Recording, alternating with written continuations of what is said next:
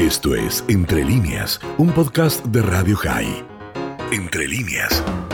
El 30 de julio de 1980, la Knesset, el Parlamento israelí, promulgó la ley básica por la que se declara la ciudad de Jerusalén capital de Israel. La ley define a Jerusalén como unida e indivisible, en cuyo seno se hallan las sedes del presidente, la Knesset y la Corte Suprema de Justicia del país. Y estipula la obligación de preservar los lugares sagrados de la ciudad para todas las religiones. Además, determina que Jerusalén recibirá un presupuesto especial para su desarrollo, su infraestructura, el bienestar de los residentes y la preservación del patrimonio de la ciudad. En el año 2000 se anexaron a dicha ley tres secciones más, por las cuales se dispone que no se transferirá la potestad sobre ninguna otra entidad extranjera, política o gubernamental, que el área de Jerusalén es aquella que fue determinada el 28 de junio de 1967 y que estas dos secciones solo pueden ser enmendadas a través de otra ley básica. Es importante señalar que las leyes fundamentales de Israel son textos de carácter constitucional, aprobados por la Knesset como capítulos de una futura constitución. La ley de Jerusalén en particular es de carácter declarativo, pues el municipio de la ciudad ya estaba unificada de facto desde la Guerra de los Seis Días en la que Israel conquistó los barrios de Jerusalén Este y la ciudad vieja. Las mismas habían permanecido bajo administración jordana desde allá lejos la firma del armisticio del 3 de abril del 49 cuando terminó la guerra de la independencia, por el cual la ciudad había quedado dividida en dos zonas, la oriental bajo dominio jordano y la occidental bajo la autoridad israelí, constituyéndose ya en ese entonces en su capital. En otras palabras, las instituciones estatales centrales israelíes ya residían en Jerusalén según lo exige la nueva ley. La reacción internacional a la ley de Jerusalén no se hizo esperar.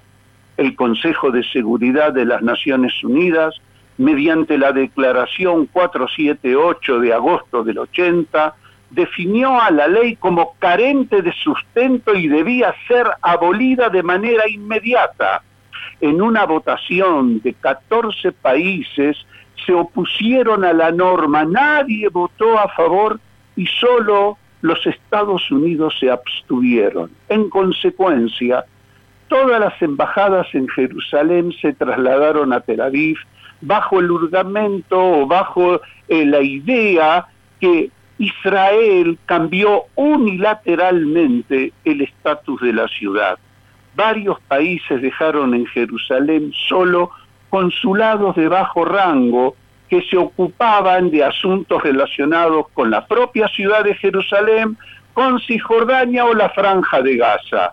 Para la administración palestina, la posición sobre Jerusalén o al-Quds en árabe es diametralmente opuesta.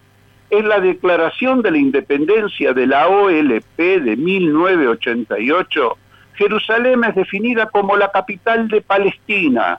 En el año 2000, la autoridad palestina dictó una ley que define a Jerusalén Este como la capital de Palestina y considera dicho sector que es un sector conquistado según la Declaración 242 de las Naciones Unidas. Es importante hacer notar que varias organizaciones palestinas especialmente aquellas que no reconocen al Estado de Israel y abogan por su destrucción, ven la totalidad de la ciudad de Jerusalén como la futura capital de los palestinos. Es necesario considerar que con el desarrollo de las tratativas de Oslo para un acuerdo palestino-israelí de 1993 y otros tratados firmados entre Israel y la OLP en Washington del año 96, se acordó que el tratamiento del estatus de Jerusalén se difiera para la última etapa de las negociaciones de paz por su complejidad y su sensibilidad religiosa, política y social, que entre paréntesis, en el presente, parecen que dichos compromisos parecen tener un acta de defunción firmada. Un dato importante hay que señalar. En el año 1995, el Congreso de los Estados Unidos aprobó una ley por la cual se reconoce a Jerusalén como capital del Estado de Israel y que la embajada americana ah, debía ser trasladada a dicha ciudad, a más tardar el 31 de mayo de 1999, resolución que fue postergada por diferentes presidentes americanos. El 24 de mayo del año 2017 se produjo un hecho trascendental fue en respuesta a la decisión de la UNESCO de negar a Israel su derecho sobre Jerusalén. El Parlamento checo aprobó una resolución que reconoce a Jerusalén como la capital de Israel y condena a la UNESCO por sus relaciones o por sus resoluciones anti-israelíes. El 6 de diciembre del 2017, el presidente de los Estados Unidos, Donald Trump, anunció que los Estados Unidos reconocían oficialmente a Jerusalén como la capital del Estado de Israel y el 14 de mayo del 2018 la Embajada de los Estados Unidos en Israel se trasladó a Jerusalén. Sucesivamente siguieron la misma acción otros países con otras embajadas como la de Guatemala o en un principio Paraguay que luego cambió y retornó a Tel Aviv, y más tarde lo siguieron Kosovo, Honduras, abriendo sendas embajadas en Jerusalén. Aunque queda una gran mayoría de estados que consideran a Jerusalén este como territorio ocupado, no existe, sabemos nosotros, que no existe un único documento sobre el estatus jurídico de toda la ciudad, o sea que es un hecho que provoca un gran debate entre académicos, juristas y políticos que continúa incesantemente. También hay algo que es necesario aclarar. La ciudad de Jerusalén nunca ha sido antes, en el pasado, capital de ningún Estado árabe, ni siquiera con el nombre árabe de Al-Quds. Resulta abrumadora la fundamentación sobre la importancia de Jerusalén en la historia y en la vida del pueblo judío durante más de 3.000 años. Además de ser cuna de civilizaciones y testigo del nacimiento de las grandes religiones de Occidente, Jerusalén ocupa un lugar sobresaliente en la vida del pueblo judío. La milenaria ciudad fue testigo del nacimiento y la formación del pueblo de Israel, fue capital en el pasado de diversos reinos hebreos, no existe capítulo en su larga saga que no sea invocada o esté presente para los judíos.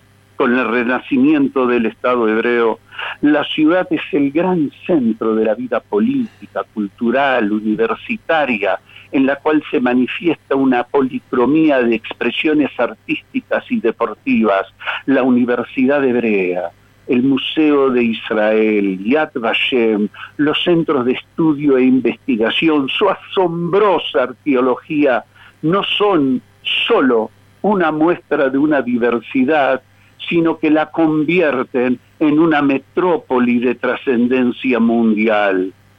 Dani, en definitiva, si bien Jerusalén ha experimentado grandes mejoras en este medio siglo de unificación, para Israel su situación legal está fuera de cualquier discusión o revisión.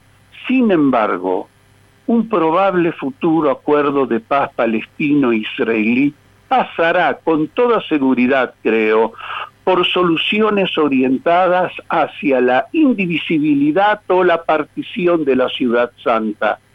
El tiempo dirá si el futuro estatus de Jerusalén dependerá del establecimiento de dos estados independientes o hacia la formación de un estado binacional que unirá a Israel y Cisjordania tal como lo plantean hoy determinados sectores políticos israelíes, pero con el riesgo que un futuro Estado binacional acabe con el carácter actual del país como un Estado judío y democrático.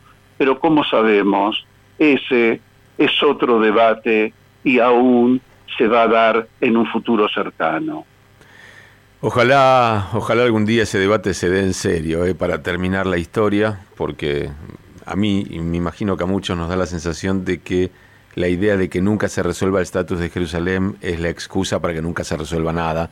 Eh, y es la forma que es. la forma que han tenido hasta ahora por lo menos los palestinos de nunca terminar la historia y decir ok hasta aquí llegamos esto es todo siempre queda bueno Jerusalén y los eh, refugiados esos son los dos temas que eh, aparentan no tener solución, entonces directamente no, no la hay.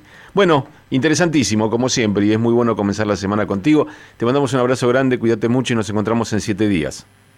Muy buena semana. Esto fue Entre líneas, un podcast de Radio High. Puedes seguir escuchando y compartiendo nuestro contenido en Spotify, nuestro portal radiohigh.com y nuestras redes sociales. Hasta la próxima.